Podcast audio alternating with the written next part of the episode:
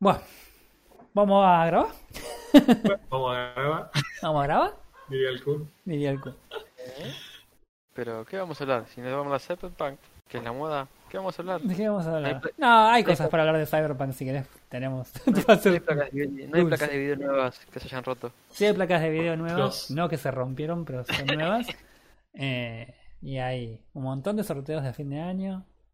Eh, y yo, ¿qué estoy? Yo estoy Ah. haciendo algo que dije, ah, esto es para, para el coso. A No ver si por turno para hablar.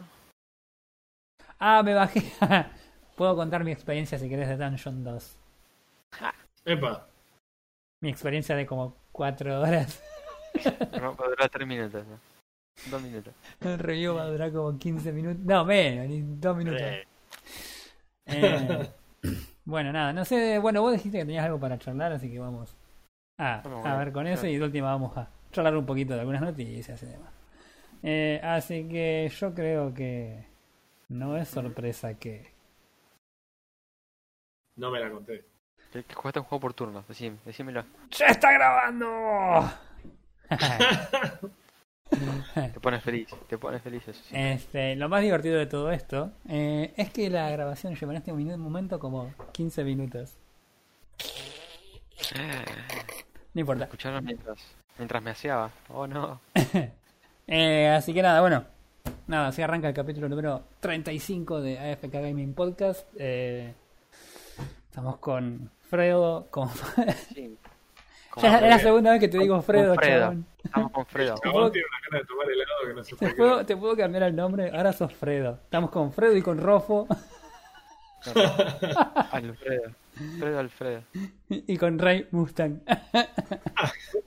Rey Mustang es como. Rey, Rey Mustang Skywalker. no. No, no es Skywalker. Es No Palpatine- Skywalker. Skywalker. Palpatine. Ay, no, basta, no, Star Wars no. Tuve un re buen fin de semana con Star Wars. Me pasé todo el fin de semana reviendo el último capítulo de Mandalorian. No, no, no digo nada porque yo sé que lo estás mirando. Refe, y no quiero despoilearte. Pero, Oh. Eh, nada, mi fanatismo ha sido revivido, sabelo.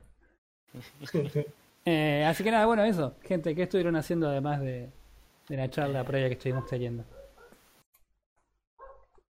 Eh, mirá, eh, yo estoy haciendo cosas. Yo estoy haciendo una cosa muy interesante.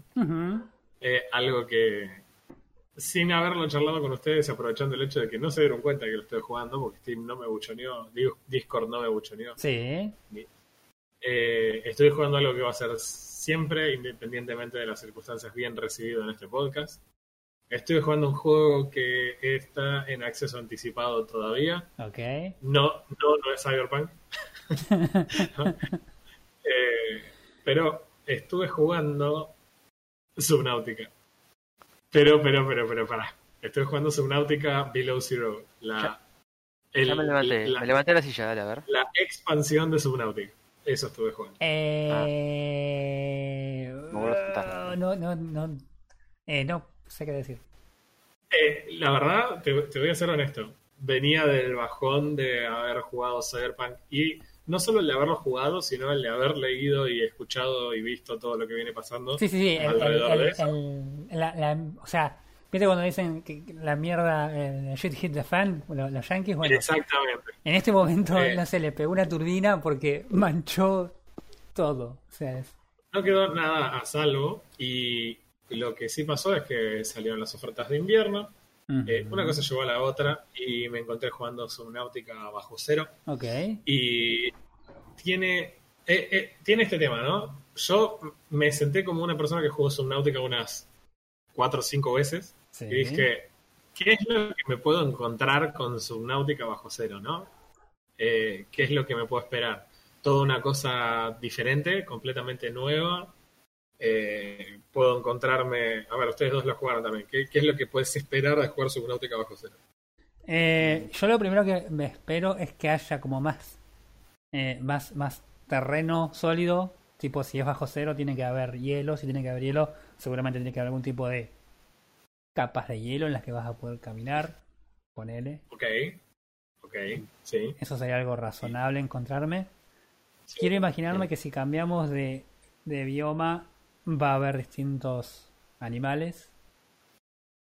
Ok. Sí. Quiero creer que la historia va a ser de alguna forma distinta, porque eh, si la historia es- eh, creo que se daba dos años después de que vos te escapás del primero, o algo así. Eh, Así que me imagino que si caes en, en el mismo planeta, la defensa, la defensa ya la desactivaste vos cuando te fuiste, así que y el virus Sí. desapareció porque ya, bueno, Sí. eh, spoiler alert para Subnautica, el virus ya no está porque eh, dejaste reproduciendo a los emperadores, así que Sí. supongo que tiene que haber bien. tiene que haber otra amenaza que no me imagino. Como, como diría Troy McClure, sí, no y sí. O sea, eh, efectivamente hay más terreno caminable en Subnautica bajo cero. Mm, La historia pasa en el mismo planeta. Sí. No especifica si Claro. pasaron dos años, por lo Está, que yo, estaba, está especificado en la wiki. Yo lo busqué y estaba en la Bueno. wiki. por lo que No, yo veo del juego, lo que yo veo en el juego, la sensación que deja es de que hubiera pasado más tiempo. Como sea, igual no tiene ningún tipo de importancia. Ok.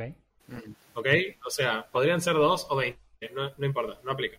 Vos arrancás en una nave sin ningún tipo de preámbulo hoy por hoy. El juego te hace la aclaración de que está en Early Access, que Claro. es enorme, puede tener bugs, puede tener cosas fallando. El build de diciembre es el build que le agregó todo el voice acting al juego. Hasta el mes pasado no tenían voice acting. Ok. Ah, ok. El juego del Subnautica 1 tenés. ¿Qué tenés de voiceover? La, ma- la máquina que te habla Sí. y los, Y- los y radios. Y la historia de y, y el Leviatán principal que te habla y es todo el, el voice acting que tenés. Bueno, No, acá no, tenés- ten- tenés la tripulación que se quedó ¿Qué estancada antes. pero son radios, sí. Bueno, bueno, similar a eso te vas a encontrar acá. O sea, eh, la historia es así. eh, arranca con una protagonista llamada Robin, eh, que arranca en una nave, habla con un flaquito, ella está subida a un vehículo dentro de esa nave, le dice, bueno, acá me bajo. El flaco no, te quiere retener porque ve que hay una lluvia de meteoritos sobre el planeta, es el mismo planeta de Subnautica, y te dice, la mina le dice, eh, voy a usar esos, eh, esos meteoritos para camuflarme de Alterra. Recuerden, Alterra, la empresa sí. para la cual trabajaba nuestro desafortunado tipito del 1. Ujú. Y eh, así la chica se lanza al, al planeta con una cápsula de supervivencia y va usando los meteoritos como una cobertura. Choca contra alguno de ellos en el aire, con lo cual la nave en la que ella va sosteniendo la cápsula se cae. Esta cae en el mar y vos caes no en el mar, sino en la tierra, justo como decía Roy caes sobre la nieve, el vehículo en el que vas se empieza a incendiar, con lo cual vos pateas la puerta, salís, se prende fuego, ex- explota. Vuelan por ahí algunos sitios que puedes levantar a la pasada y te largaron en el medio de la Antártida. O sea, la sensación es esa, que estás en el medio de la nieve, hay un super temporal de nieve, caen meteoritos y tu personaje está sufriendo el frío. Ok. Porque no era suficiente lidiar con el hambre, el agua y la, la salud y el oxígeno, sino que ahora también tenés que lidiar con el frío. Ok.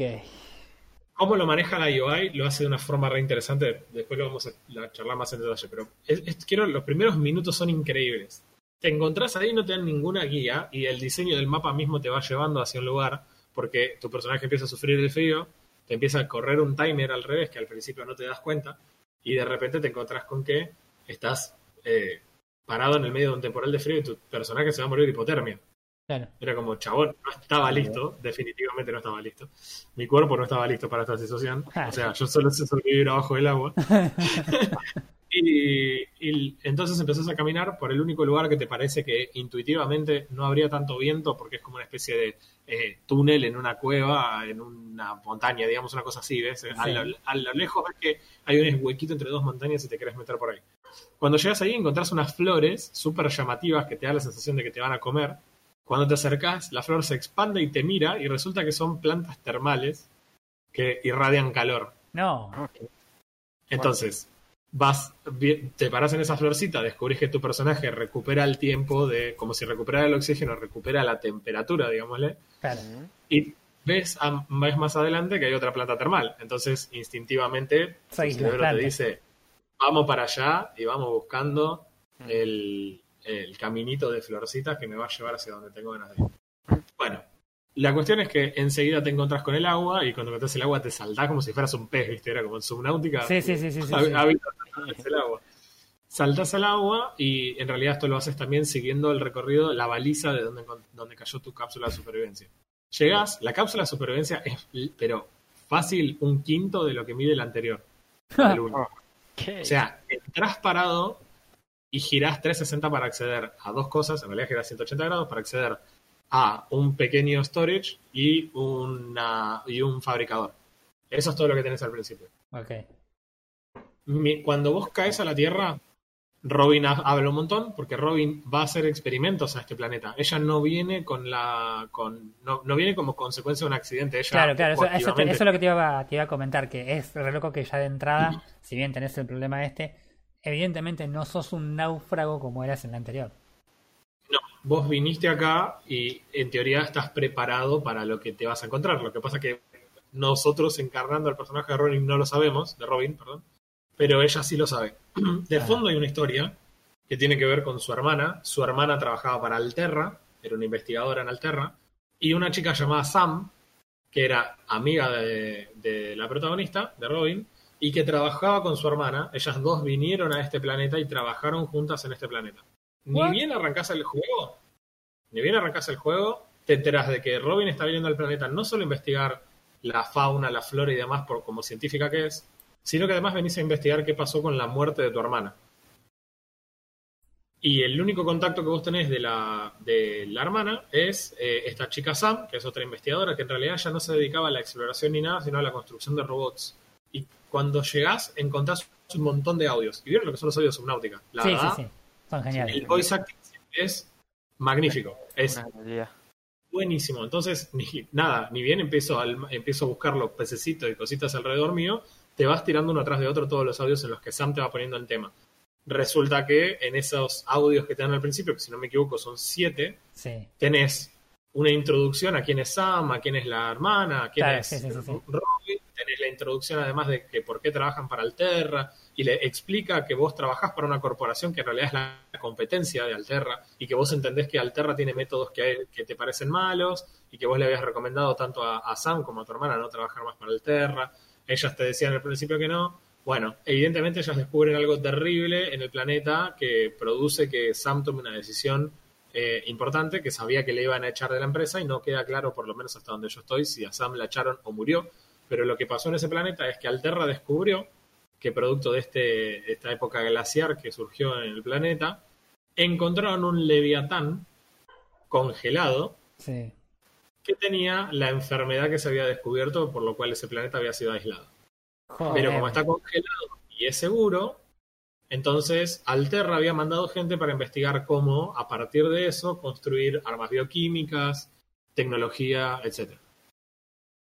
Entonces esta mina Sam dice, che, pará, no me gusta que hagan, que hagan experimentos de este estilo, voy a encontrar la forma de que ellos no alcancen nunca la información del Leviatán. Obviamente iban a saber que ella había sido la involucrada Claro, y finalmente nada, le iban a echar y ella decía, bueno, echarme sería tipo lo más light que me podría pasar. Y le manda unos audios bastante turbios cerca del final donde la- ella dice, che, la verdad que tenías razón sobre Alterra. Era un pequeño jabón. Eh, y bueno, y hablan un montón respecto de la hermana y dice que Alterra dice que la, la muerte de tu hermana fue una negligencia, mientras que eh, la, Sam la defiende y dice que tu hermana era excelente, era, era un montón de cosas, pero no era negligente. Entonces empieza a cuestionarte qué es lo que pasó realmente con estas Claro. chicas y el descubrimiento que habían hecho de lo que Alterra pretendía hacer con lo que había en ese plan. convengamos, convengamos, hagamos de Alterra de la, la empresa esta que cuando termina el juego te manda la, la boleta de todo lo que le debes.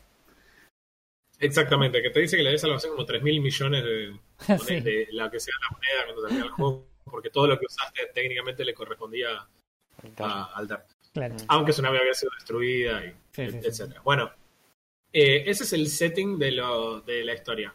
Ahora, Está te bueno. tirás al mar, porque obviamente ya habíamos. Cuando Sí, saltas igual, al mar. antes, antes de pasar al resto, quiero decir que es evidentemente una historia mucho más elaborada que la anterior.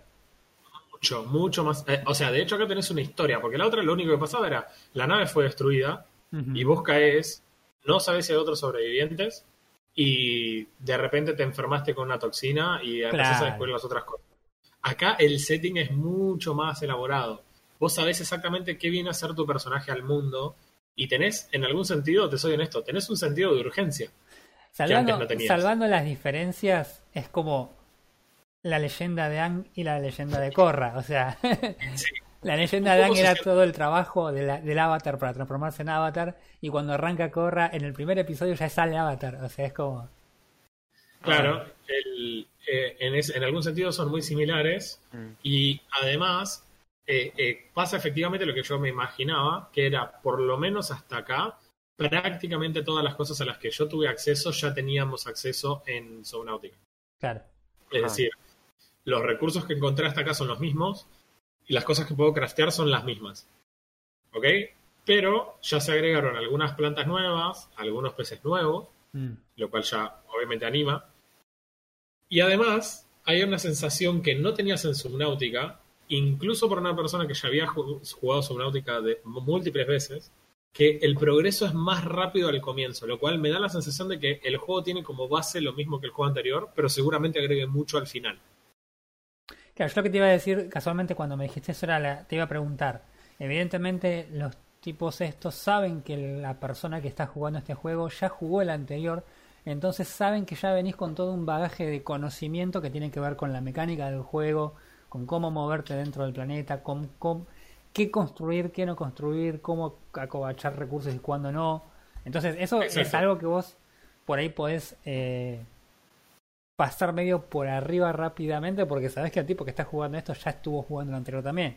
Entonces es como, ok, esta parte la pasamos medio rápido y, y nos enfocamos en, en todo esto otro, ¿no? Claro, totalmente. el- Bueno, el. Claro, sí, bueno, no tengo un Cyclops todavía, porque solo jugué unas dos horas y pico. Pero el, lo que sí les puedo decir es, por ejemplo, que antes encontrar recursos, si bien no era difícil, requería un poco más de recorrido. Y acá en las, en las inmediaciones de tu, de tu pod, digamos, más, más o menos 150 metros de radio, conseguí todos los recursos que necesitaba hasta acá para ir crafteando lo que tengo disponible Claro. que lo que no tengo disponible es porque obviamente tengo que ir consiguiendo fragmentos de cosas y demás o ir avanzando en los recursos, pero para dar un contexto para todos los que ya jugaron Subnautica, en estas primeras dos horas de juego tengo las eh, patas de rana, tengo el tubo de oxígeno, tengo el escáner, el escáner fue lo primero que intenté armar, eh, tengo el cuchillo. Esas, esos son los cuatro equipamientos con los que cuento al principio Bien. acumulé bastantes recursos y bastante de lo que tiene que ver con electrónica que por ahí en el primero era difícil de conseguir. ¿Qué vuelta le dieron a eso? Ya no dependés solamente del cobre. Ahora tenés plantas que tienen la capacidad de almacenar energía eléctrica. Entonces por ahí Ah, encontrás una que la podés granjear y tenés un- una forma más accesible de obtener cuestiones eléctricas. Oh, eso sí es mejor, porque yo me acuerdo en un momento el cobre era un tema, porque una vez que te comes todo lo que estás, porque al principio naturalmente te comes todo lo que tenés cerca y después tenés que buscar, lleva, lleva a veces un rato.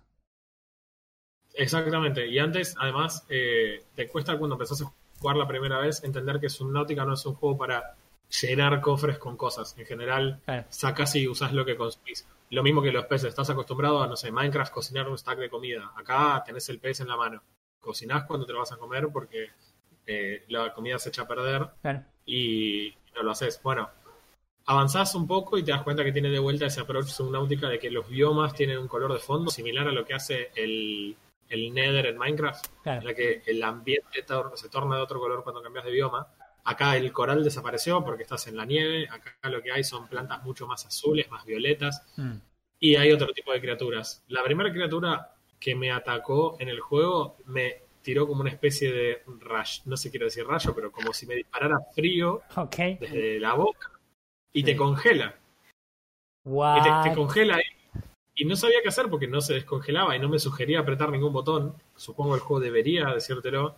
Tenés que spamear el botón derecho para romper el hielo. Pero me quedaban 15 segundos y estaba abajo de un iceberg de hielo bastante importante. No Ah. era fácil encontrar una salida. Entonces, acá la primera complejidad que tenés es la siguiente. Hay muchos icebergs de hielo y no es claro dónde se puede salir y dónde no. Y cuando se hace de noche es muy oscuro el juego, recontra re oscuro, y no tenés la linterna. Entonces, aunque Ajá. tengas el tanque, tenés que ser muy cuidadoso con el oxígeno.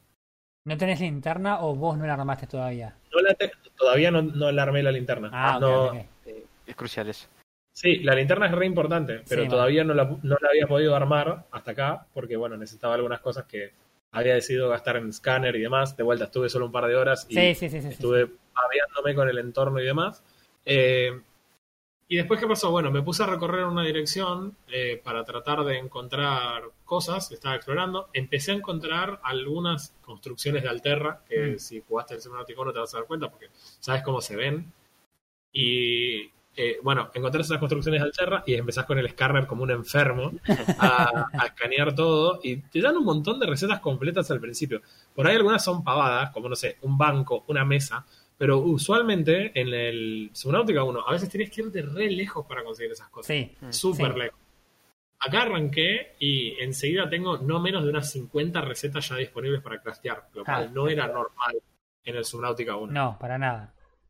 Ahora, Entonces, ¿qué hice? sí. Sí, perdón, te lo hago cortito porque esta parte les va a copar. Eh, avanzo un poquito y descubro, bueno, eh, descubro pedacitos, empiezo a encontrar partes de la bahía de vehículos móvil. Entonces digo, perfecto, así me puedo hacer algún deslizador tranca para poder ir un poquito más rápido. Eh, hasta ahí todo marchaba bien. Y de repente llego hasta un lugar que encuentro tierra. Bueno, a ver, voy a subir por ese lugar. Obviamente los icebergs están rodeándote y hay masas de tierra alrededor tuyo, pero no puedes subir en todos lados Mm. encuentro un lugar para subir, hay un temporal, voy siguiendo las flores y encuentro una base en la tierra, una base grande. Ok, listo, abro la puerta, entro, entro a un edificio gigante, muy, muy grande, para que se ubiquen debe ser más o menos el equivalente a 8 de los salones de usos múltiples de Subnautica, Ok. muy, muy grande. Empiezo a escanear todo lo que está dentro y de repente el escáner me sugiere escanear el large room. Y digo, No. Y lo empecé a escanear, le lleva sus buenos 20 segundos porque es muy, muy grande, Claro. pero no puedo craftear. No tengo la herramienta para construir todavía, Pero, pero, ya tenés la receta. Podría craftear ese pedazo de edificio gigante que adentro tiene armado un montón de cosas, que era uno de los problemas de Subnautica. Mal. Tenías el salón de usos múltiples, era todo lo que vos tenías como interior vacío en el que podías poner cosas y era relativamente chico. Entonces la parte de construcción de bases se terminaba ahí. Bueno, no contento con eso, hay un salón de usos múltiples pegado que también puedes escanear, pero el techo del salón de usos múltiples es una cúpula de cristal que también la puedes escanear por separado. O sea que ahora vas a poder hacer un salón que tenga un techo completamente de cristal Ah. para poder observar todo el océano arriba. Qué Y genial. todo el mundo va a decir, este no es un survival, o sea, ¿por qué te importaría tener un... Porque el juego se ve exquisito, gente. Claro. El juego se ve fantástico y es hermoso por todos lados. Bueno, escaneé todo para que ubiquen también el nivel de diferencia con lo que hay. Adelante hay tirado dos prawn suit rotos que puedes escanear y te da la receta completa del prawn suit. O sea, el Al es el último vehículo que haces en Subnautica y acá es el primero. Sí, no, Entonces, evidentemente, lo- es como te digo, evidentemente los tipos están. hay- el contenido no está en lo que jugaste hasta ahora, evidentemente. Exactamente, exactamente. Pero si el contenido fuera lo que yo vi hasta acá, es como, eh, vamos por el mejor camino posible. Claro. Sí. Porque Subnautica estaba muy bien. Entonces, si queremos construir sobre Subnautica, agarrar todo lo que estaba bien de Subnautica. ¿Qué cosas le mejoraron? Cosas increíblemente importantes le mejoraron. Ah, especialmente decime, la decime UI. por favor, decime por favor que corrigieron y No, unificaron. corrigieron, corrigieron. Se sigue cerrando con el tab si pones escape por en pausa. ¿Por qué? No, no funciona. Bueno, Ah, Cosas que corrigieron muy interesantes. Les había dicho al principio que ahora tenemos varios valores de supervivencia. Sí. La salud, el hambre, la sed, el Sí, sí, oxígeno sí. y ahora se incorpora el quinto, que es el frío. ¿Ok? Bueno, ¿qué es lo que hace el juego? En donde antes tenías el círculo del oxígeno, que era el principal, tenés el círculo del oxígeno o el del frío, dependiendo de si estás en el agua o si estás en la tierra. Esa era una pregunta Porque que te no iba a hacer. ¿El frío Bien, te afecta bajo el agua? Eso. No. Ah. Entonces, no te interesa el frío cuando estás bajo el agua y no te interesa el oxígeno cuando estás en la superficie. Así que lo maneja de una forma, yo sé que por ahí suena una pavada, pero lo Sí. maneja de una forma muy elegante, en la que vos a simple vista podés ver el valor que es más relevante en los dos lugares en donde vas a pasar el tiempo. No solo eso, sino Eso que también te genera la situación de que, por ejemplo, vos en Subnautica, eh, cuando estabas en la isla, técnicamente no tenías ningún tipo de problema. Era como, ok, no me estoy ahogando porque estoy en la tierra. En cambio ahora, agregando la situación del frío, no importa si estás en el agua porque vas a estar ahogándote o no importa si estás en el coso porque vas a estar con hipotermia. lo que genera una situación mucho más continua de decir, ok, est- este pedazo de pantalla lo voy a tener que estar mirando siempre. Claro. El, eh, imagino que así como mejoras el tanque de oxígeno para tener más oxígeno, podrás mejorar el traje para resistir más la temperatura, estimo. Eh, pero por ahora no avancé lo suficiente en el juego como para que eso sea relevante siquiera, porque no estuve tanto tiempo en tierra. Sí, bueno, pero Y todos en, Subnautica estaba el traje reforzado para las temperaturas altas, así que evidentemente tiene que haber algo. Seguramente haya algo por ese estilo. Yo me imagino que es eso. Lo que los chavales hicieron es no reinventaron la rueda. Ellos tomaron lo que ya estaba y le seguramente le deben haber construido nuevas cosas para, para que sea más interesante el endgame de Subnautica. Claro. Eh, pasé mucho tiempo escaneando. es Average Ajá. Subnautica Player. Sí, sí, sí, Eh, sí.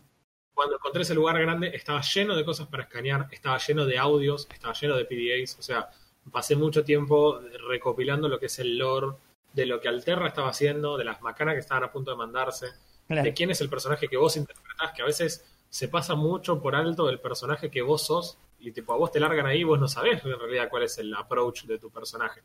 Eh, hablan mucho de la hermana porque la hermana murió y vos venís a ver qué pasó, pero no sabés nada de tu hermana. Claro. Agregaron algunos ítems eh, estéticos como por ejemplo placas para nombrar que vos podés poner en las paredes, entonces podés ponerle un nombre de, de qué habitación es qué para organizarte dentro de la base. Pareciera que ahora va a ser más normal construir una base sobre la Tierra en vez de bajo el agua, aunque acá vivís en un planeta que claramente no quiere que vivas porque te daña, te, te ahoga en el agua y te congela en la superficie. Sí, sí, sí. Pero bueno, es probable que podamos hacer una base tanto bajo el agua como una base en la superficie. Vamos a tener bases de tamaño mayor porque ya este edificio solo es mucho más grande que cualquier cosa que hayamos construido en, en Subnautica. Claro.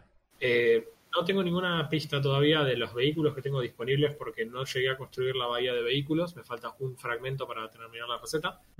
Eh, pero pero me eh, ya sé que puedo encontrar el primer eh, propulsor ese básico que no me acuerdo cómo se llama. El glider. El glider, exacto. El glider ya encontré una parte, me falta otra y lo Bien. podría tener. Y la verdad que todo lo que jugué hasta acá está extraordinario. Bien. Ahora yo- Súper, súper. yo tengo dos preguntas que son técnicas. Ok. Bien. Uno, eh, ¿qué requerimientos tiene este juego comparado con el Subnautica anterior? La verdad que no lo revisé, pero te lo puedo decir en dos segundos. Hacemos así, entonces yo reviso los requerimientos mientras vos entonces me contás. Este juego no está lanzado, este juego está en Early Access. Está en Early Access. Re- eh, lo recomendado es una 570 de 4 GB y un Core i5 o un Ryzen 5 de 3 GHz o más. O sea, tiene unos exi- unas exigencias bastante relevantes. Eso, eso es recomendado. ¿Y mínimos? Mínimos te pide que tengas un Core i3, un Ryzen 3, 8 GB de RAM eh, y una placa, una HD 530, o sea, básicamente una integrada o algo. Mm, Yo no me imagino cómo va a performar con esos requerimientos mínimos. El juego se ve mejor que Subnautica. me. Subnautica ya se veía bien. Y sumado al hecho de que el juego es eh, un early access, lo cual significa no se invirtió ningún tiempo en optimización, Claro. es probable que el juego requiera más de lo que va a requerir en el futuro.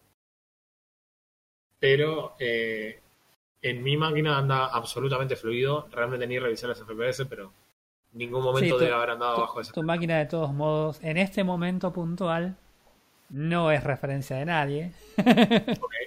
Claro. Está bien, ahora sí puedo estar orgulloso. Está, está bien, Eh. Pero eh, sí, charla para otro momento. Sí. Pero la verdad que eh, anduvo muy rápido y anduvo así completamente fluido. Y Bien. yo no vi bugs. O sea, realmente hasta acá no vi bugs. Ni siquiera los típicos bugs de subnáutica de, no sé, un pez flasheando en un, en un coral coral. o eh, los pájaros congelados en el aire. Bueno, acá claramente no hay pájaros. porque cuando salgan y vean lo que es el temporal de nieve, realmente van a decir, chabón, no salgo ni a palo. La nieve que cae es gigante y Es se que- ve todo tipo de... Es que yo yo me acuerdo, yo me acuerdo eh, patente la, la situación de salir de la, de la cápsula y ver la desolación que era ese mar. Y yo me imagino que la sensación que te deben generar, que deben haber logrado los chabones generarte en un lugar así de nieve debe ser como. Ah, Oh my god. sí, sí, sí, sí. sí. Está, Voy a morir genial acá. Que la, la paleta de colores que usa para hacer las plantas y para hacer los animales, excepto algún acento de alguna cuestión, tiene mucho lo que, que ver con lo que uno asocia con colores fríos. Todo es blanco, celeste, violeta, azul. Claro, eh, es eh, verde oscuro y de repente hay alguna criatura que tiene algo muy colorido, por ejemplo. Eh, es- son las impresiones de las primeras dos horas del juego. Realmente me gusta que hayan hecho una cosa que es fundamental en la UI, que es lo otro que les iba a decir, que es hay a- al lado de los ítems que tienen una eh, durabilidad en su batería, ahora tenés una barra verde Ah, redonda que copia la forma y te muestra el estado de la batería de todo, directamente desde la UI. Entonces, no tenemos que entrar a cada herramienta Claro, para ver sí, que qué un- porcentaje de la un batería tiene. Era insoportable. Eh, otra cosa que hacen es, en esta primera base que descubrí, te dan la receta del cargador de baterías, el cual yo todavía no puedo craftear porque no encontré oro, pero de todas formas, antes era común que vos tuvieras un eh, cofre entero para guardar solamente baterías, porque las gastabas y las tenías que guardar hasta que conseguías la receta, que cuando vos no jugás el juego ya sabiendo dónde está, lleva bastante tiempo, un tiempo considerable encontrarla. Es más, podés tardar más dependiendo de si exploras el mapa en un sentido o en otro. claro. Entonces acá te lo dan al toque, lo cual significa que también tenés menos espacio al dope guardado por baterías que podrías recargar, considerando la situación tecnológica, digamos, del juego también. Claro. Sí, a mí todo esto que Pero- me estás diciendo me, si- me sigue apilando sobre la idea esta de que los tipos dijeron, ok, ya sabemos que los pibes saben jugar, vamos a darle todo el toque, así vamos al, a, a- a lo gordo. Así que, Sí, la verdad que quiero- el quiero- approach, si si ese es el chabón, eh, digamos, es la idea que tienen ellos, es muy, muy interesante. Y, y me parece que si van por ahí, van por buen camino y el juego este podría estar a la altura de Subnautica tranquilamente. Mm, Tendría que extenderme más en el desarrollo de la historia para saber hasta qué punto lo- los chabones tienen contenido al día de hoy. El juego no tiene ni siquiera una fecha en la que podría ser el release, ni tentativo. mm, Está en Early Access y está en Early Access. Punto. Fíjate vos qué onda. claro, Eh, yo sé que ellos fueron haciendo muchos, muchos cambios durante el año. Desde que se anunció el juego hasta acá hubo muchos updates.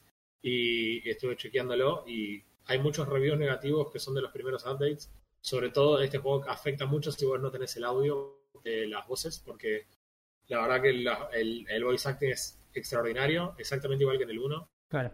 todo lo que está bien en el primer juego está igual de bien acá. Las cosas que cambiaron en general son para mejoras de calidad de vida que no se hicieron en el juego y que ahora están, como el tema de saber la, cuánta batería te queda, o por ejemplo la comida, en vez de tener que entrar al inventario para ver qué dice, directamente tiene una barra que va de verde a amarillo a rojo, que te dice el estado de la comida también. Entonces la UI es mucho mejor que en el primer juego. Claro. Y si además le agregan un poco más de tecnología o se cambian algunos de los vehículos y demás, la verdad que puede ser muy interesante. Y si se agregan estos edificios de tamaños más grandes, también va a ser más interesante para construir cosas que a mí en general me encanta construir bases. Y en Subnautica es medio una fiaca porque nunca se termina de sentir como que la base sea copada, que Claro. valga la pena el laburo. Sí, sí, aparte, aparte que también no es eh, no, no, no es lo ideal para construir una base en Subnautica. Subnautica más, más por lo general tratás de armar cosas medio chiquitas y medio desparramadas, cosa de, de tener este oasis de oxígeno y cositas, más que realmente dedicarte a decir, bueno, voy a construir una base para que quede copada acá. Por ahí cosas que en otro survival sí haces. Claro, no pareciera ser el caso, Mm. definitivamente. Piola. Bien, hasta ahora es, es una náutica y estamos en alfa. O sea, de acá para arriba tienen todo. Sí, yo, yo sí. por lo que por lo que contás vos ahora, yo lo veo más como como que como que el piso es subnáutica, como que ya están y que ya están por arriba, o sea que van a que están como que están agregando arriba de subnáutica, como que Exacto. no hay forma de, que base- sea peor que subnáutica, a eso voy. Sí, sí, sí, sí. Definitivamente lo que tiene que ver con, con el contenido va a ser lo más importante. ¿Por qué? ¿Por qué les digo lo del contenido? Porque el juego en Steam en este momento vale 225 pesos. Sí, Bien. Eh, hay una promo para comprar las dos- los dos juegos juntos si no jugaste Subnautica, de, en el que te ahorras el 30%, sale 353 pesos. Una o sea, básicamente eh, te están regalando eh, no menos de unas... Mira, me, me atrevo a cerrar así con los ojos cerrados, decir que la historia de Below Zero va a durar por, no- por lo menos 20 horas, por lo menos 20 horas. Tenés 60 horas de juego de una de las mejores aventuras eh, barra supervivencia que podés encontrar si no lo jugaste, porque realmente es extraordinario. Los dos por 350 pesos una ganga. Si no, en este momento está a 160 pesos el, el Subnautica solo, y porque está de oferta de invierno, y el 220 y 225 por el Below Zero. 225 pesos se parece muy poca plata para lo que es un buen juego en general, pero hay que tener en cuenta que esto es Early Access. Y eso significa que 225 pesos puede significar que el juego dure 4 o 5 horas y no tenga más contenido. claro. ¿Se entiende? Y no hay tu tía porque es un juego Early Access que quizás va a tener mayor contenido en algún futuro cercano, pero vos no querés pagar hasta que no esté todo, te entiendo perfectamente. Una Sí, no, es, una postura totalmente válida, sí, sí, sí. Es una pena si lo hiciste con Cyberpunk, porque este salió, este solo sale 200 pesos. Así que la verdad que hasta acá me- eh, no puedo hacer más que recomendarlo al que lo quiera probar. Las Mm. primeras horas son tan extraordinarias como esas primeras horas de Subnautica, Claro. con la diferencia de que se sigue sintiendo esa misma emoción cuando lo jugás que cuando jugás por primera vez Subnautica.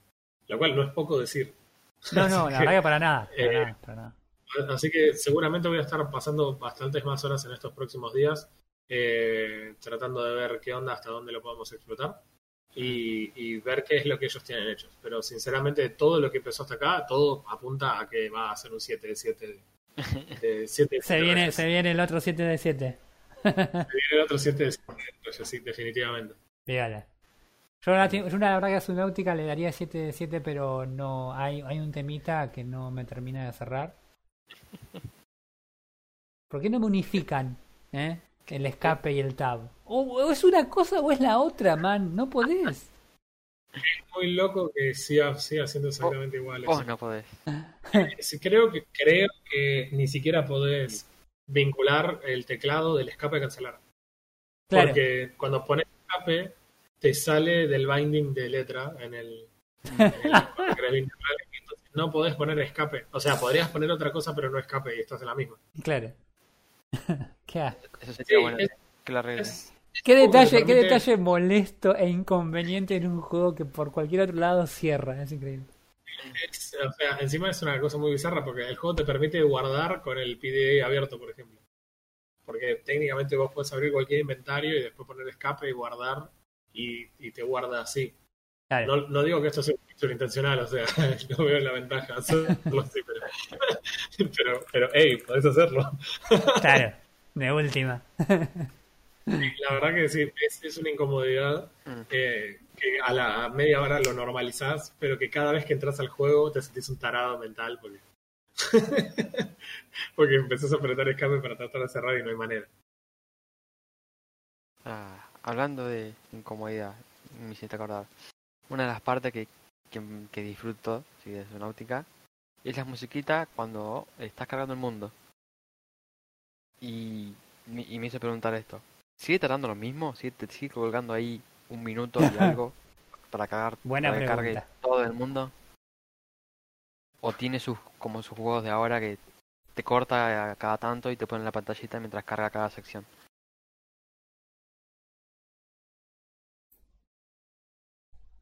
Hola. Ok, Ah, me Ok. corté. creo, no sé. No, yo te escuché. Entonces lo perdimos antes. No, si yo estoy acá. Eh, Ah, ¿escuchaste, escuchaste, ¿escuchaste la pregunta? sí, eh, escuché la- no, me escuché la mitad de la pregunta, me parece. Ah, De vuelta. Repita. La carga inicial, la esa musiquita de que tenía especial Sí. Nueva Subnautica. Sí, En, en este nuevo Subnautica, ¿tenés la misma musiquita? ¿Tenés otra musiquita? ¿Y el tiempo de carga es el mismo? ¿Estás esperando Mm, dos minutos tengo- a que cargue sí. todo el mundo? Mira, tengo dos problemas para, para responder esa pregunta. El primero es, no, la música no es la misma que la anterior, una pena porque era excelente, Sí. eh, eh, pero la música de ahora sigue estando igual de buena. El problema dos, para responderte esa pregunta, es que yo no, no jugué a Subnautica desde que actualicé la compu. Entonces, sería injusto decir, y la verdad que tardó muchísimo menos que la anterior. Y porque, no sé, tendría que jugar Subnautica de vuelta. Pero en este momento en el que yo estaba instanciando el mundo desde el principio y que te requiere otro tipo de carga diferente, con mi máquina ahora tardó 45 segundos en cargar. Está bien, es- o sea, es el mismo sistema. Sí, eso, o sea, el juego no tiene ningún tipo de carga de absolutamente nada. Claro. Entonces, al principio se toma un tiempo extra para cargar. Imagínense cómo te quitaría la inversión ja, lol, en el juego. eh, más que en cualquier otro.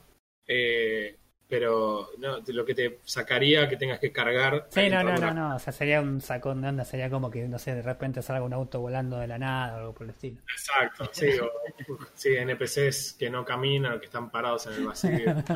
En fin, la, la, la realidad es que el juego te carga al principio. Para mí, las cargas se sintieron mucho más rápida que la anterior. Claro. No, de vuelta es la mitad del tiempo que lo que tardaba, pero Sí, también, también hay que tener en cuenta que el juego eh, carga cada vez más conforme vos más cosas haces también en el mapa. Eh, entonces seguramente los, las, las primeras horas de juego la carga sea más rápida que por ahí más adelante. Eso también es Puede algo ser. a tener en cuenta. puede ser. Tendría que probar de jugar, eh, cargar un save del final de Subnautica ahora que hice el cambio de la compu para ver cuánto tarda. Claro. Pero yo imagino que, o sea, si yo lo pienso desde el lado de desarrollo, Subnautica Below Zero está desarrollado lisa y llanamente sobre Subnautica. Es Subnautica con otra skin y con algunos cambios visuales, pero el engine y demás es el mismo. Es muy probable que cual- también sí, la- la- la- el trabajo interno también sea bastante parecido. No, no veo ninguna forma de que esto sea menor, excepto que el mapa sea más chico, las texturas a cargar sean menos, etcétera. Pero si no, en el proceso de carga del juego me imagino que es exactamente el mismo al anterior. Hmm. Qué loco. Qué loco que estemos hablando de otro Subnautica, chabón. Eh, todo este tiempo estuve esperando, pensando a ver si iba a probar o no lo iba a probar en Early Access, pero después me di cuenta que compré Cyberpunk con Release, que es básicamente otro juego en Early Access. Y, y con eso en mente, eh, nada, realmente me dije que peor que esto no puede estar. Fue como, ah, de, de ahora en más todas tus compras están justificadas con, ¿y si compré Cyberpunk?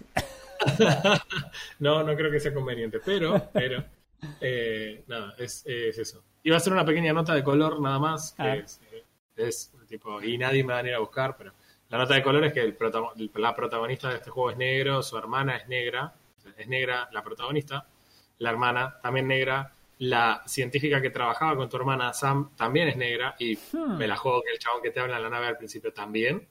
Hmm. lo cual es cuanto menos llamativo. O sea, Sí, en lo que voy del juego. Sobre no todo en un fondo blanco. No vi ni una foto de una persona blanca en el juego. Ok. Uh, Che, mirá, Netflix se subió, se subió al, canal. Netflix le gusta Subnautica Netflix está haciendo una adaptación de Subnautica live action.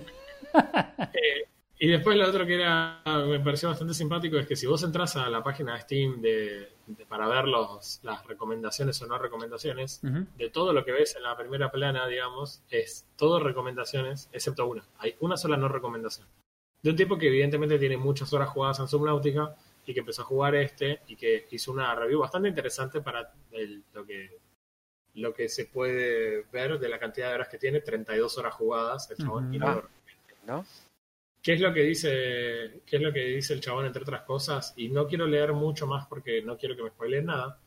Pero habla de en la primera instancia algo que es súper valioso en el, en el Subnautica, que es el miedo y el horror. Sí. Se queja de que el diseño de las criaturas acá no asusta tanto como asustan en las primeras, en los primeros, el primer juego de Subnautica Mm. y No, los ambientes no asustan tanto como este. A mí me parece que para empezar el juego trata de transmitir algo distinto que el anterior, por más que tenga la misma base. En el anterior vos eres un superviviente, no es un chabón que había pensado ir a ese planeta. Tuviste la mala leche de que tu nave fue destruida y te caíste ahí y que no moriste. Entonces no te queda otra que tratar de sobrevivir. Y entonces es lógico que el chabón tenga miedo de un montón de cosas. La protagonista de este juego es una científica que iba a este mundo a explorar. Ella no cayó de casualidad, sabe exactamente a lo que se está enfrentando Claro. cuando va. Aparte, Entonces, está bien, no, no solamente, sí, eh, no, no solamente pasa por ahí por el- la historia del personaje, sino también pasa por nuestra propia percepción del juego. O sea, vos tenés en cuenta que cuando empezamos a jugar Subnautica y empezamos con, con todo este miedo de que me coma un bicho, de que me agarra un Reaper, que me teletransporta un Warper, eh, eh, eran todas cosas nuevas que nosotros no esperábamos, porque no, no, no habíamos jugado ni siquiera algo parecido a Subnautica.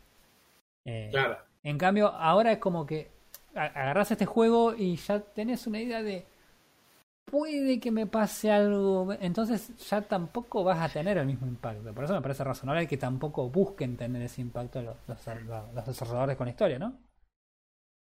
Estoy de acuerdo. ¿Lógico? ¿Es lógico? Estoy de acuerdo, porque está totalmente.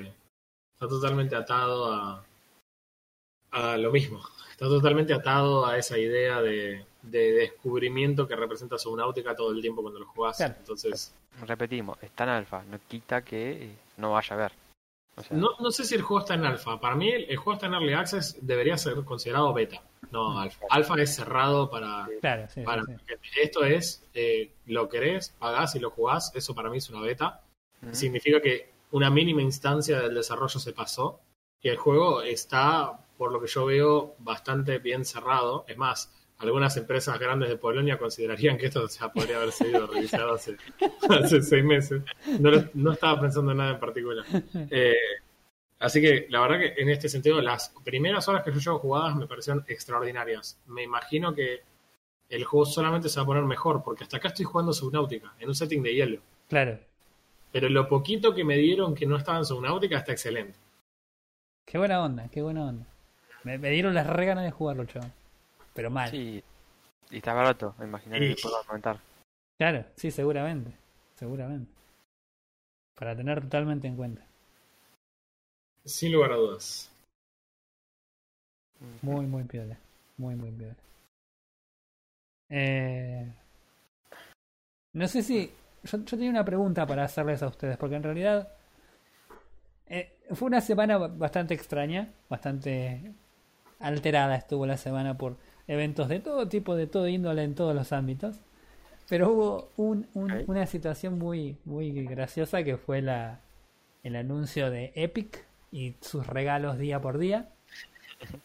Eh, y básicamente hubo no sé cuántas, como siete listas filtradas, más o menos. No, no busque.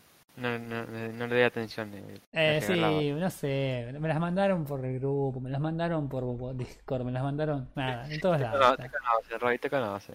Eh, y la- las listas, la verdad que no me habían gustado ninguna, Mm. pero acá tengo la que parece que es la posta porque tiene por lo menos, la, hasta ahora por lo menos le va pegando a todos.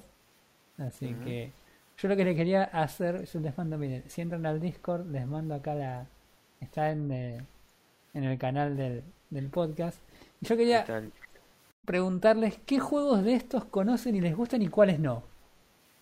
Sí, sí, así rápidamente, como para decir, Los que conozco y me gustan, a ver, eh, City Skylines, sí, The Long Dark, ajá, Alien Isolation. sí, Bueno, Metro lo conozco, pero por ahí no es mi shooter favorito. Trópico 5, ugh, que se hondo. Eh, Darkest Dungeon es interesante, pero tampoco es mi tipo de juego. My Time at Porsche está bueno, Acá. lo jugaría. Lo jugué cuando estuvo gratis en su momento la- el Early Access, era gratis y después Sí. salió pago, no lo- nunca lo terminé de jugar.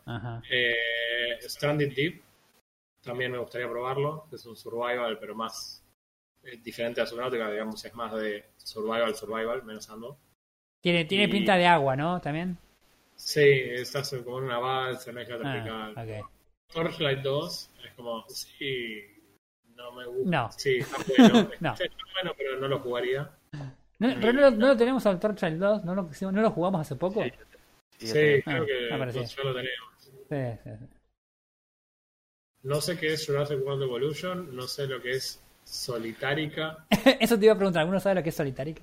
Solitárica, no. No, pero ya el nombre. El nombre Ya, medio que te tira la... Na- Night in the Woods no es un juego todo siniestro de brujería y no sé qué más. Ni idea. Inside, no me acuerdo qué es. Eh, yo al Inside lo, lo estuve jugando. Es, es un jueguito. Está, está- está lindo. Es, la- es el jueguito ese de, de un nene que está todo en blanco y negro y se va escapando como por, Ah, por un sí. campo. Ese yo lo tengo porque ya lo regalaron antes también. Por eso, eso es sí. una de las cosas que, que quería comentar acerca de esta lista, que es la que pareciera que bastante cerca. Y es que son, Sí. La gran mayoría son juegos que ya regalaron. Y es como. Ok. Sí. Trópico 5, Bueno. Inside, Metro, City Skylines, eh, Torchlight. Ya nos regalaron a esos. Es como, ok, me estás tirando una lista City de. Skylines no lo tenía. De hecho, lo, lo instalé el día que lo regalaron. Ajá. Sí, mi Germo, mi Germo lo empezó a probar y hubo varias cosas que no le gustaron. Yo la verdad que no me pude sentar a jugarlo, pero eh, pintaba copado, era como la evolución de SimCity, pero más Claro. moderno. Y nada, parece que A tu mujer que convengamos que está por recibirse de arquitecta, de arquitecta. así sí. que Claro. Y planeamiento que- y todo ese tipo de cosas son como un tema. Exacto, ella se quiere dedicar aparte al urbanismo, así Claro. que Eh. eh, esta era una parte, el juego para ella, digamos. Claro, es como un Roy haciendo redstone en Minecraft. O sea, le molestó cosas como, por ejemplo, no podías poner las la parte de casas si no ponías calles primero. Entonces era como, pará, pero yo no sé dónde quiero poner las calles, va a depender de cómo poner las casas, ¿no? Claro. Not like this. Claro. No, mira, yo te digo la verdad, estos juegos, eh, la yo les dije el otro día, la- la- no importaba cuál fuera la lista, era como que era la gran mayoría eran meh. Eh, de estos juegos te digo la verdad, lo, el único que me, que me interesa realmente era el Alien Isolation, que ya lo jugué en realidad, ya lo terminé y todo. Eh, Está re bien. la pasé tan, pero tan mal con ese juego. Es increíble. Yo no entiendo Bueno. cómo lo seguía jugando, man, pero.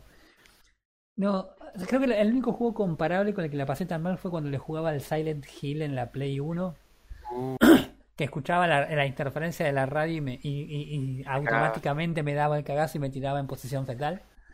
Eh, este juego es terrible, o sea, es terrible, es, es- es sumamente estresante, está realmente muy, muy bueno, pero no deja de ser estresante. Eh, y después nada, bueno, el Inside que lo jugué un tiempito, pero nada, lo, avancé hasta la mitad del juego más o menos y no. Después lo colgué porque no es un juego de esos de que decís, ah, me voy a recontra cebar dándole. El, el Torchlight 2 que lo jugamos entre, entre los tres hace algún tiempo y le jugamos como dos veces y no le jugamos nunca más. Yo creo que mandé a mi panda a que busque algo en un shop y me desconecté. claro, el panda quedó ahí tirado. Volvió al lugar donde estabas vos y como, ¿dónde está mi dueño? Eh, así que bueno, no, nada. Vos, primo, ¿cuáles conoces de estos? ¿Cuáles te gustan? ¿Cuáles no? de lo que dijo antes y la mayoría, Ujú. obviamente los estilos que a él le gusta de construcción y eso no, no los conozco porque no son muy llamativos. Pero el bueno, el Jurassic, Jurassic World Evolution me da una idea de lo que puede ser. Solitárica, el nombre lo dice. Sí, el nombre lo dice. es- Pero ¿qué puede ser el Jurassic World Evolution? Suena como el Pro Evolution Soccer, pero con dinosaurios. eso, eso lo jugaría. que, eh, bueno, el Metro que ya y lo, lo jugué bastante. Lo que, el que voy a, que me gusta y que voy a probar es el Oddworld, porque yo lo jugué y no lo terminé, el Oddworld 1 de PlayStation. ¿Cuál es el No tiene nada World? que ver, el Outward y es bastante decepcionante. Lamento. Es es raro, es, o sea, se podría decir que es único. Es una aventura pero con puzzle. básicamente lo jugás por historia, no jugás por la mecánica ni por nada por el estilo. Sí. Eso, eso no suena muy único que digamos igual, ¿eh? Eh, El chabón está jugando Tomb Raider a- en este momento y te dice que es único este juego. porque Claro. tiene historia. Porque tiene historia y, y puzzles. Ok. no, el Tomb, Ra- el Tomb Raider no es único. Prefiero el Skyrim antes que el Tomb Raider. Ah, no. Sí. Entramos en terreno escabroso. Eh, el, el se basa más en, en el puzzle y, y un poco en la historia. Porque la historia del uno es, eh, vos sos un, un alienígena que Sí. escapa de una empresa que, ve- que vende comida, que vende alimentos. Tipo subnáutica. Vos trabajás para la empresa, Ah, tipo subnáutica. li- limpiando, sos el uno de los conserjes. Ok. Y en una de esas ves que la nueva comida va a ser un plato de tu especie. Ok, eso no es bueno. Entonces decidís escapar ¿sí? de, lo- de la empresa y en el camino te vas encontrando varios puzzles y vas encontrando varias, eh, varios compañeros tuyos de la misma especie. ¿Pero qué es? En tono de comedia, ¿no? Eh, tiene poca comedia, pero sí. ah, Tiene un, en un, en un tono, eh, pero se, se centra más en, en puzzle. ok. Para vos es comedia porque no te estaban papeando a vos. Claro.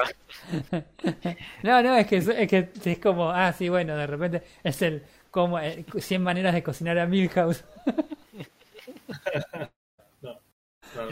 Pero tiene, tiene un pequeño tono, pero se centra más en el, en el puzzle, en el que te escapa- Ah, en el ok, querer ok, ok. escapar, en tener un poco de idea de la historia. A tus compañeros puedes decidir salvarlo como no puedes salvarlo. No sé cómo le afecta eso, pero tendría que jugarlo. está bien. Y este Oddworld que, que ofrecen acá es ya es ya es más tridimensional y ya obviamente, los gráficos más actualizados. Claro, eh, pero igual es la continuación del, del otro Es la juego. continuación, sí, Ah, es la continuación. Vos ya te cap obviamente, ¿no? Ya te capaste, porque todo tiene su final feliz casi, Mm. y, y de alguna forma volvés a la misma empresa. Ah, pero es el mismo personaje, continúa con... Ah, Es el mismo personaje, el mismo personaje, misma historia, ok. O sea que ese en realidad sería más o menos el que estás esperando de toda esta lista. de toda esta lista. Bien, bien. Interesante. Yo, yo te digo la verdad, yo vi la, to- las, todas las listas que vi, ninguna me llamaba la atención. La lista, la otra, la primera que había aparecido, era una lista que Sí. tenía como varios triple A y era como, wow. Sí, y estaba todo el mundo así como, como el meme, viste, del, del chabón del negro atrás del árbol refregándose las manos. Y yo era como, no, no, no me interesa nada de esto. Así que nada, bueno, nada, piola. De todas formas, o sea, por más que no me interese nada de esto, yo los voy a cambiar a todos porque soy greedy y soy coleccionista, así que. Además, Mira, querés vender tu cuenta de, de Epic en algún momento. claro, sí, totalmente. Le voy a vender como por 5 pesos un cuarto de kilo de pan, que es más caro el cuarto de kilo de pan. Eh, así que nada, bueno, piola, piola. No quería comentarle eso porque vi la lista ahí y, y justo estábamos charlando hace un rato de, de la lista, así que nada, quería, quería ver cuál era su expectativa de la lista nada más. Este, dice, no, no tenía ninguna expectativa y aún así me decepciona claro, ni que fuese Cyberpunk. totalmente. Este, A mí, a mí había cosas que me habían resultado bastante interesantes. Eh, pero bueno, esa lista después cambió de lo que queda. Sí, hay algunos que yo los jugaría igual. Mm. Sí, la lista anterior, a ver si la tengo por acá, estaba, creo. ¿Dónde está? ¿Dónde está? ¿Dónde está? ¿Dónde está? ¿Dónde está? ¿Dónde está? ¿Dónde está? ¿Dónde está? ¿Dónde está? ¿Dónde está? No está. No sé dónde está.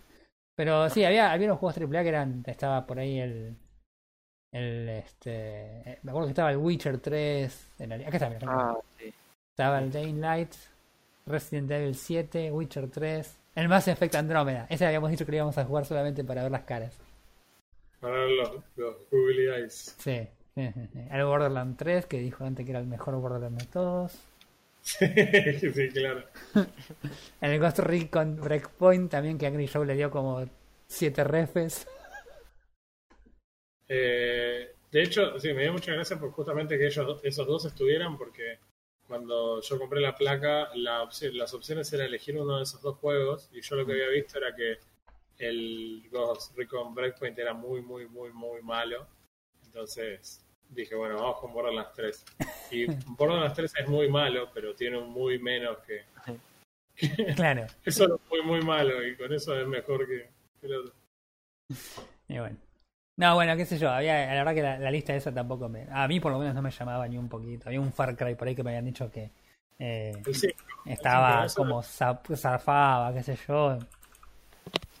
Pero no. A mí me la llamaba la atención que a vos no te gustara. eh, no te gustara que use el gozo, ¿cómo se llama? El Far Cry en general, porque es. Pareciera el tipo de shooter de mente que te gustaría jugar a vos. Eh, Vos sabés que jugué algún Far Cry y no me gustó. No sé por qué no me gustó. Tendría que probar alguno de nuevo ahora que tengo tiempo libre este verano. Mm, Pasa que también quiero terminar el, el Rise of the Tomb Raider, que nunca lo terminé. Qué buen juego. Mm. Sí, por acá hay uno que piensa que es mejor Skyrim. Yo no puedo creer que se ha dicho eso. Vamos a hablar. Entonces, Bueno, la semana que viene hacemos un versus, hacemos Tomb Raider versus Skyrim. 10 razones por las que Frodo está equivocado. claro. Diez razones por las que Frodo no está en este episodio y no va a volver a aparecer. Fue reemplazado por Marian, que es más amante de Skyrim que claro, todos juntos. ah, se armaba en un podcast propio. Eh, Frodo. Amante de Skyrim. Marian, claro. Este. Así que bueno, nada, no sé, bueno, yo la verdad que no tengo mucho más por esta semana. Jugué un ratito al Dungeons 2, porque alguien me dijo, ah, sí, tiene multiplayer. Eh, Dios, Sí. eso fue aburrido. porque no tiene turnos, no tiene turnos, es, es, es un RTS, pero es un RTS con mapas chiquitos separados, con unos manejos de recursos recontra extraños, y fue como, ah, ¿por qué le hago caso? Si yo sé que él juega este tipo de juegos que yo no quiero jugar. Así que sí. Lo jugué como tres horas, jugué como dos misiones. Si no sabes, mirá, vos jugaste 3 horas de ese juego y estás enojado y yo jugué 3 horas de Subnautica de Below Zero que estoy manija. Mal. no solo vos estás manija, nosotros estamos manija porque vos estás manija ahora. Claro. Eh, no te recomendaría que entres a eh, la cierta bahía en donde encontrarías cosas de Steam Verde para jugar. No me parecería ético. No, es que no podemos recomendar eso porque eh, si no YouTube nos baja los, los podcasts. La piratería es mala, chicos. Y tienes razón en hacerlo. O sea, como desarrollador, te diría que no, no puedes hacer eso. Está Claro. mal. Ahora acá abajo pongo un subtítulo como gamer. ¡Eh! Pequeño disclaimer. Nosotros los gamers, Claro, nosotros los gamers diría Nvidia. Así Dios. que, bueno, nada, no sé. Yo, si ustedes no tienen nada más para comentar, yo quería comentar Ah, eh, nada más así cortito que, Sí. eh, bueno, obviamente todos están al tanto de todo el quilombo que surgió con Cyberpunk. Lo Ujú. que seguramente no saben es que hay varias cosas muy bizarras. Como por ejemplo hay gente que se estaba quejando de que habían devuelto el juego, pidiendo que les devuelvan la plata por el juego, pero se quejaron de que les habían sacado el juego de la, de la librería. el tipo hizo un reembolso y se quejó porque le habían devuelto la plata y le habían sacado. el juego. Man, Yo, yo me quedé como diciendo, no puedo creer que el chabón que pensaba, che, el juego está re roto, así que devolveme los 60 dólares, pero déjame el juego. es claro, o sea, ¿what? Vos imaginate, vos imaginate la situación. Vas, te compras una remera y no, no sé, te queda grande. Entonces vas y decís, quiero que me devuelvan la plata, pero me quedo con la remera. Y, de- y- y la mina, y la mina, viste, de la casa te queda así como mirándote, como tratando de procesar la idiotez monumental que acabas de decir. Sí. Hay- no, yo creo que haya nadie en este momento que todavía no lo sepa, pero por las dudas, eh, Cyberpunk fue sacado del store de PS4, Ujú. perdón, de- del store de Sony. O sea. Sony no está vendiendo Cyberpunk en este momento porque, nada, pues, trivialmente sabes. Ya saben que el juego está muy, muy, muy mal, muy mal. Eh, entonces no lo están vendiendo, están ofreciendo devoluciones, reembolsos a todas las personas que decidieran devolverlo sin hacer ningún tipo de pregunta al Sí. respecto. Eh, aunque ha habido casos de gente que se le negó eh, obtener un refund.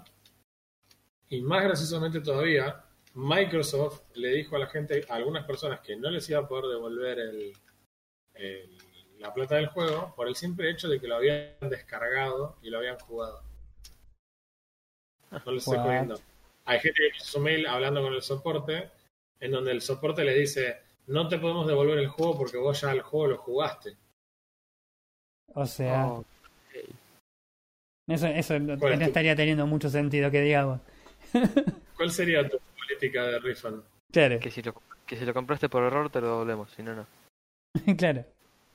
Si lo acabas de comprar y ya lo querés devolver, te lo devolvemos. Si pasaron más de 15 segundos, no te podemos hacer un refund.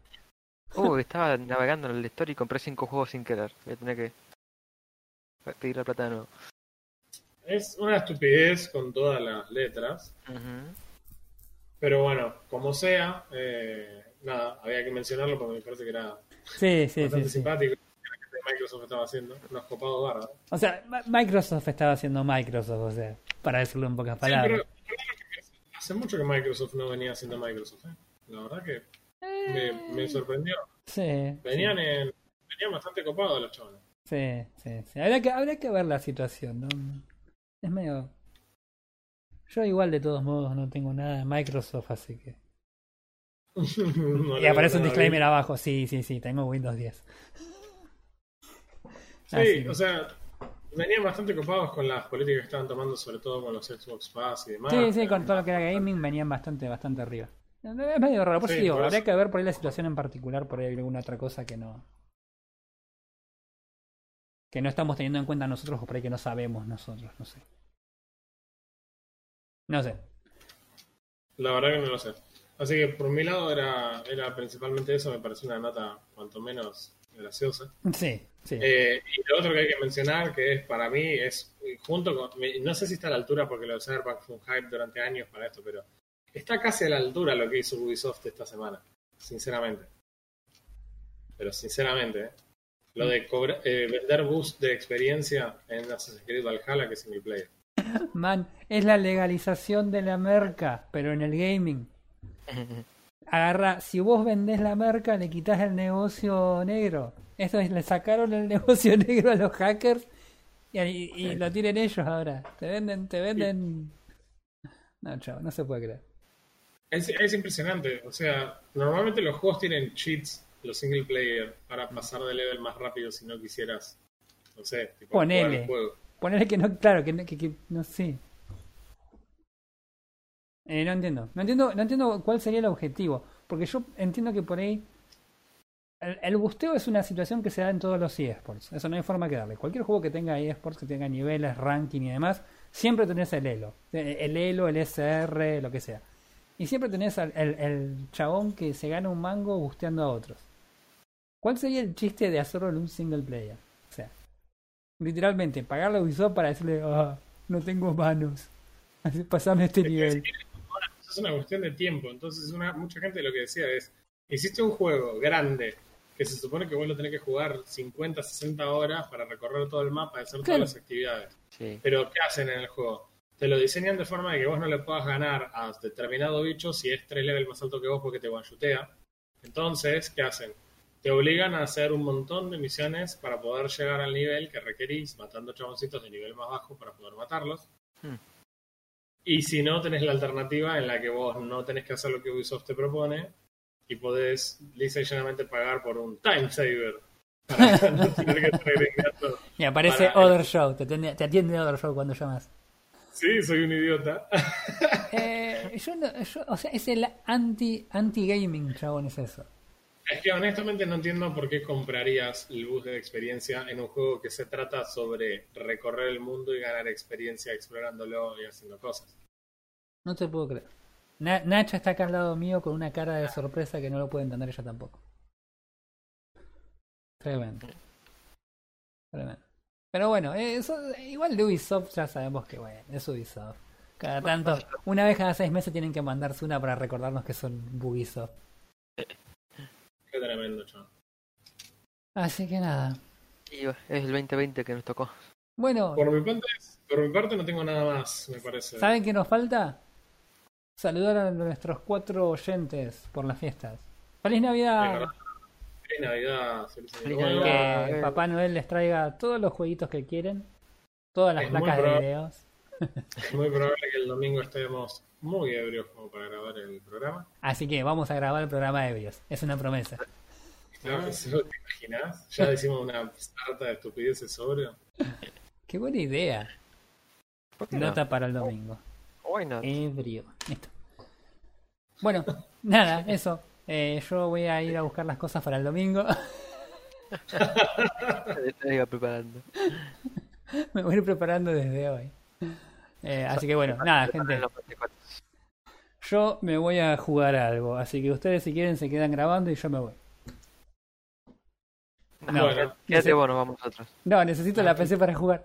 Eh, Si no fuera por eso. claro. Así que nada, bueno. Nos vemos entonces la semana que viene. Que pasen bien las fiestas. Nos vemos.